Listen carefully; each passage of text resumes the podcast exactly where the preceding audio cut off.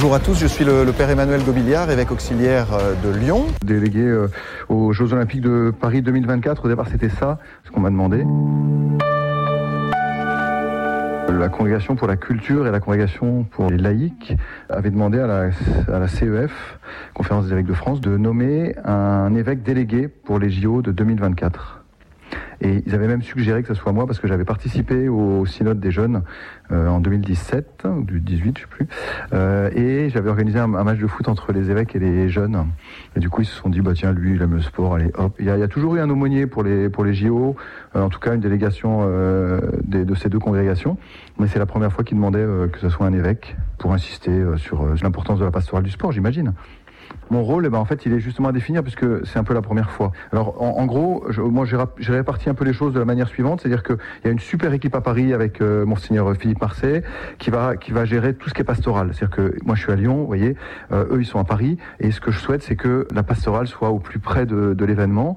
Donc, il y aura, il y a, il y a tout un, un, groupe qui s'est constitué autour de monseigneur Marseille avec Isabelle de Châtelus en particulier, qui aura un rôle très important pour nous aider à coordonner tout ça, pour mieux accueillir les athlètes pour euh, mieux accueillir les fidèles qui sont intéressés par le sport, pour mieux accueillir les entourages des athlètes, euh, ainsi que les spectateurs des, Jeux Olympiques. Euh, pour ça, il y aura tout un dispositif d'église autour du village olympique pour accueillir dans les différentes langues, suivant différentes thématiques. Donc ça, c'est vraiment le gros dispositif pastoral. En gros, pour nous, le, sport, c'est un moyen, un moyen pastoral de permettre à ceux qui le souhaitent de rencontrer Jésus, à nous de témoigner du fait qu'il eh ben, n'y a pas d'opposition entre le sport, aimer le sport et, être chrétien, et puis euh, d'accueillir les, athlètes. Voilà la, mission pastorale des Jeux Olympiques. Ensuite, il y a une mission qui est plus euh, officielle, institutionnelle, que je vais porter, qui est, euh, par exemple, la précision ou euh, l'aménagement de la salle dans le village olympique, qui sera un, espace multi-confessionnel, qu'on souhaite être un lieu d'accueil, de rencontre entre les athlètes et, euh, l'aumônier, euh, sachant que ça sera un espace assez réduit, qui proposera pas le, même liberté que, l'ensemble des paroisses parisiennes. Cette salle, ça fait partie du cahier des charges des Jeux Olympiques. Ils sont obligés de proposer un lieu multiconfessionnel, mais c'est à nous de l'organiser c'est les, religions, entre guillemets, hein, pas à nous, Église catholique, mais les religions. Donc, c'est-à-dire que c'est à nous de, prendre l'initiative de, réunir le, groupe pour qu'on se mette d'accord sur comment aménager ce, rôle. Donc, le lien, il est institutionnel avec le, avec le COJO, mais il est aussi euh, amical. Et dans un troisième temps, mais ça, c'est assez nouveau, avec l'Atletica Vaticana, donc le club de sport du Vatican, euh, il y a euh, une grosse progression qui s'est faite depuis deux ans avec l'organisation d'un meeting international d'athlétisme en lien avec euh, la fédération euh, italienne d'athlétisme, avec la reconnaissance par quatre euh, fédérations internationales de sport du club. Hein, donc il y a, y a le, comme sport, il y a l'athlétisme bien sûr, il y a le taekwondo, ce qui est surprenant. Hein. Il y a le cyclisme. On a eu on a notre premier notre premier coureur au championnat du monde qui a couru au dernier championnat du monde en Australie. Ensuite, ça, ça, avance pas mal au niveau du basket. Je crois au niveau de la natation également. Enfin voilà, il y a, il y a plusieurs euh, il y a plusieurs avancées, mais euh, pour qu'on puisse être euh, comité national olympique, c'est-à-dire comité olympique du Vatican, il faut que nous soyons reconnus par cinq fédérations. Or, il n'y en a pour l'instant que quatre et la deadline est, terminée. Donc, il n'y a, a, aucun lien officiel. Il n'y a pas encore de comité national olympique du Vatican. il est possible qu'il y en aura un, puisqu'à partir du moment où on en a cinq, on peut, on peut le demander. Mais ça sera pour 2028.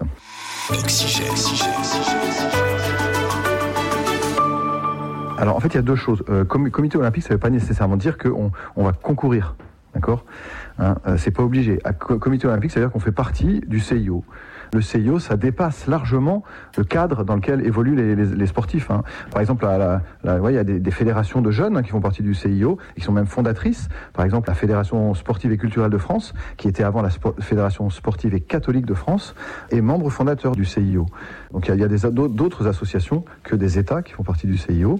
Et nous, déjà, le fait qu'on en fasse partie, ça, ça, montre surtout pour le monde quoi l'importance qu'on accorde au sport et le fait que ça soit un, un vrai lieu de, de, de, rencontre avec les gens, avec ce qui, ce qui les passionne, et un, un lieu aussi de réconciliation un peu. Pour tout vous dire, moi, quand j'étais jeune, j'étais passionné par le sport, j'en faisais beaucoup, beaucoup.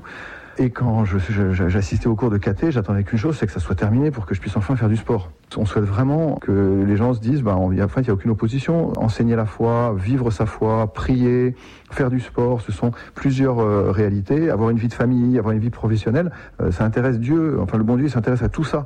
Donc, euh, super si ça vous plaît et, que, en plus, Dieu n'est pas exclu de cette activité, c'est formidable. Enfin, c'est un peu ça le, but pastoral. Et donc, montrer que l'Église s'intéresse au sport, y compris au sport de haut niveau, ça peut être très intéressant pour l'Église et puis aussi pour les athlètes de, de se sentir reconnus. Les patronages, effectivement, ont été fondateurs de plusieurs clubs de, sport. Hein, du, football, on le connaît, mais aussi du basket. Enfin, il y, a, beaucoup de clubs de sport qui ont été créés à partir de patronage. Mais actuellement, l'orientation que prend les patronages, c'est une orientation plus globale, quoi. En gros, euh, intégration de la globalité de la personne, où la performance est beaucoup moins euh, mise en avant. C'est plutôt un ensemble d'activités, une dimension éducative, qu'une montée en puissance vers, des performances sportives. Hein. C'est plus du tout ça. À l'époque, ça pouvait l'être, C'est-à-dire qu'il y avait, pour, faire du sport, et même du sport à haut niveau, dans certains cas, il y avait presque que l'église. Donc, les jeunes se, raccrochaient à l'église pour pouvoir euh, faire du sport à haut niveau. La FSCF, c'est vraiment un lieu, c'est un ancien patronage, hein, mais c'est un lieu où il y a des grands champions qui sortent de la FSCF, comme pour les Fiamme Gialle en Italie. En Italie, la plupart des champions olympiques d'athlétisme font partie des Fiamme Gialle, qui est un énorme patronage de l'Église catholique. Donc ça existe encore, en particulier en Italie, mais c'est vrai qu'en France, l'orientation des patronages est plus tout à fait dans cette, dans cette dynamique. Je me considère pas comme l'aumônier du sport. C'est pas du tout. Il faudrait que je sois en contact avec tous les sportifs. C'est pas du tout le cas. Ce que je souhaite, c'est que dans chaque lieu, dans chaque paroisse, euh, dans chaque diocèse, euh, dans chaque club de sport, il y a un lien avec l'Église. Comment ce lien va s'établir? Eh ben, ça va être par euh, tel tel prêtre qui sera au contact avec toutes les réalités de sa paroisse, dont le club de sport, qui peut être un club professionnel, pourquoi pas. Hein, mais vous voyez, la pastorale du sport, elle se fait au, petit niveau, à l'UXEL, dans l'enseignement catholique. Et ça, c'est la, la, pastorale vraiment quotidienne du sport. Euh, la pastorale professionnelle, eh ben, c'est l'accompagnement des personnes. Euh, moi, j'ai eu, l'occasion de rencontrer providentiellement de nombreuses personnes dans de nombreux métiers, dont le métier du sport. Et là, eh ben voilà, les personnes qui ont besoin d'un soutien spirituel, d'être accompagnées, de, de, conseils spirituels, qui ont besoin de prier aussi. C'est ça l'essentiel hein, de la pastorale du sport.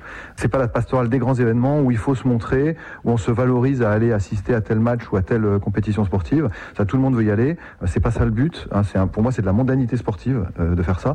Non, le vrai travail, c'est un travail de fond. C'est un travail de contact avec les personnes et c'est un travail quotidien. C'est de leur montrer que, le Seigneur est là et est toujours présent dans la vie de chacun, y compris dans la vie des sportifs professionnels, comme des sportifs amateurs, comme des sportifs, j'allais dire d'un jour, comme des, téléspectateurs qui regardent un match de foot. Voilà. Pour moi, il n'y a pas de différence. la pastorale du sport, c'est surtout la pastorale des gens.